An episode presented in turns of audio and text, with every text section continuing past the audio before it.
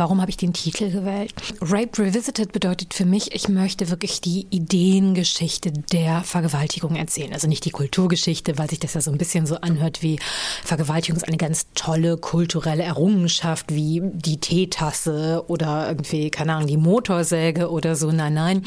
Aber es geht so ein bisschen darum, dass die Art, wie wir über Vergewaltigung reden, ja nicht individuell und persönlich ist, sondern dass sie durch gesellschaftliche Überzeugungen geprägt ist. Und ich wollte herausfinden, woher die überhaupt kommen. Das ist der Grund dahinter. Mit dem Begriff der Grammatik gehen nach meinem Verständnis auch gewisse Regeln einher.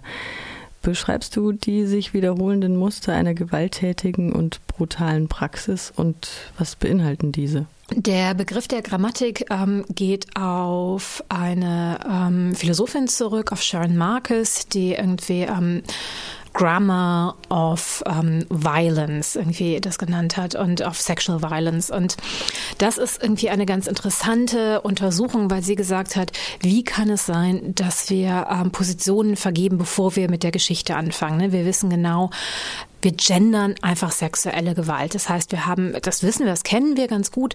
Ne? Also ein Mann tut einer Frau sexuelle Gewalt. Das heißt, der Mann ist Subjekt, tut einer Frau Objekt sexuelle Gewalt an. Ähm, was wir weniger gut kennen, ist, dass wir auch Gefühle gendern, also Angst zum Beispiel. Ne? Eine Frau Subjekt hat Angst vor einem Mann.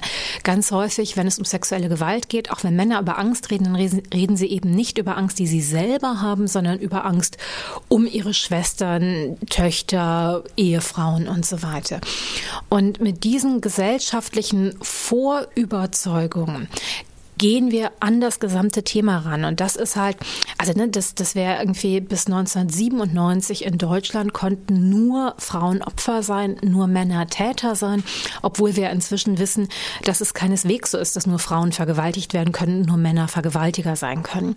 Aber es war ganz ganz zentral für unser Verständnis von Männlichkeit und Weiblichkeit, weil wir ja auch Sexualität gendern. Ne? Also wir gendern ähm, männliche Sexualität als aktiv und aggressiv, weibliche als passiv. Das geht so ein bisschen auf die Sexualwissenschaften des 19. Jahrhunderts zurück, 19. Anfang des 20. Jahrhunderts. Also für Freud war die Libido, die männliche Libido, die einzig aktive.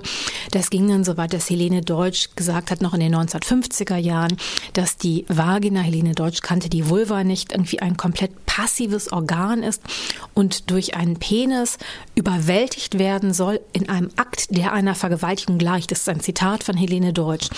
Und dadurch kann sie erst zu einem erogenen Organ werden.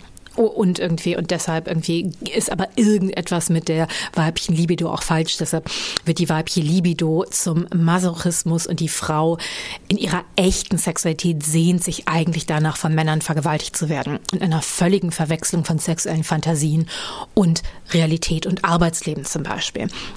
So, ähm, darauf beziehe ich mich, wenn ich darüber rede. Also es geht tatsächlich in meinem Vortrag darum, einen relativ großen Bogen zu schlagen und zu sagen, wo kommen unsere Vorstellungen her, worauf beziehen wir uns und woran arbeiten wir uns auch ab. Weil es gibt ja sehr viele Dinge, die wir über Vergewaltigung sagen und selbstverständlich sagen, die wir ansonsten niemals sagen würden. Also Geschlechterrollen werden ja in einer Form verteilt. Also ansonsten, wenn es um Arbeitsmarkt gibt, geht und so, dann würden wir niemals von Frauen als immer passiv, Männern als immer aktiv sprechen. Sobald es aber um sexualisierte Gewalt geht, ist es so eine selbstverständliche ähm, Überzeugung. Und ich habe in meiner feministischen ähm, Sozialisation, ja, wir haben ja einfach angefangen, alles zu dekonstruieren.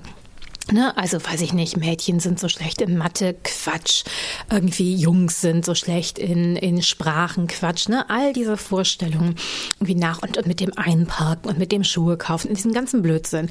Und deshalb wäre es ja verblüffend. Ach ja, genau. Und als ich mein Buch geschrieben habe, hat gerade die Universität von Tel Aviv herausgefunden, dass auch der Mythos vom männlichen und weiblichen Gehirn ein Mythos ist. Überraschenderweise scheinen wir alle menschliche Gehirne zu haben. Spoiler Alert. Und deshalb wäre es ja wirklich erschreckend beinahe, wenn der wirkliche Geschlechterunterschied in einer Prädisposition zur Vergewaltigung auf der einen Seite und vergewaltigt zu werden auf der anderen Seite bestehen würde.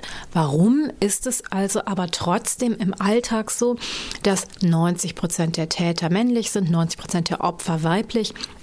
Irgendwie, und wie können wir das auch ändern? Ne? Also, oder wie können wir überhaupt dafür sorgen, dass es weniger Opfer und weniger Täter gibt? Wie sind Rassismus und sexualisierte Gewalt miteinander verknüpft? Im Moment ist es tatsächlich so, dass wir sexualisierte Gewalt nicht nur gendern, sondern auch ethnisieren. Ne? Also ähm, das ist etwas, das ist schon irgendwie ähm, in der Regel immer so gewesen. Also ne, der, der Vergewaltiger ist der Fremde, der am besten der Fremde hinterm Busch, aber irgendwie der Außenseiter, der ist nicht einer von uns.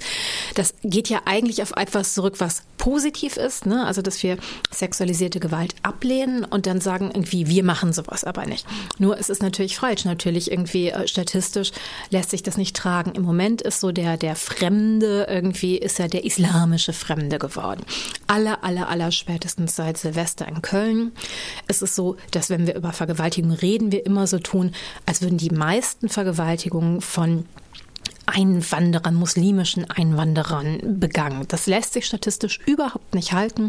Trotzdem sind es die meisten Fragen, die mir begegnen, auch bei Veranstaltungen. Und da muss man sich hinsetzen und das im, im Einzelnen dekodieren, aber trotzdem muss man ja auch Ängste ernst nehmen. Und das ist ein ganz schwieriger, eine ganz schwierige Gratwanderung, denn irgendwie Ängste ernst nehmen und nicht gleichzeitig rassistische Ressentiments zu schüren und zu sagen, ja, es gibt natürlich gibt es irgendwie unterschiedliche ähm, Sexualnormen und irgendwie da kann man sich annähern, da kann man auch ganz viel tun. Aber, und das ist auch ganz interessant, es ist nicht nur so, dass die meisten Vergewaltigungen im Nahfeld, also mit Menschen, die wir kennen, passieren, sondern es ist auch so, dass die meisten Vergewaltigungen intra ähm, intra, wie heißt es nochmal, ähm, racial sind. Also, ne, das heißt irgendwie, ähm, die meisten Vergewaltigungen passieren eben nicht über eine Race-Grenze hinweg, sondern sie bleiben im eigenen Umfeld. Auch darüber müssten wir reden. Was interessant ist, ist, dass die Medien aber ganz, ganz stark auf die irgendwie, auf die wirklichen Ausnahmen, ne, wenn halt der braune, irgendwie ähm, muslimische, arabisch, nordafrikanisch aussehende Mann die weiße Frau vergewaltigt, ne? Oder oder oder belästigt oder oder oder dass diese einzelnen Fälle trotzdem ernst zu nehmen sind, das ist ohne Frage. Aber irgendwie, ähm, die sind statistisch einfach überhaupt nicht so signifikant, wie die Zeitungen uns gerade glauben machen.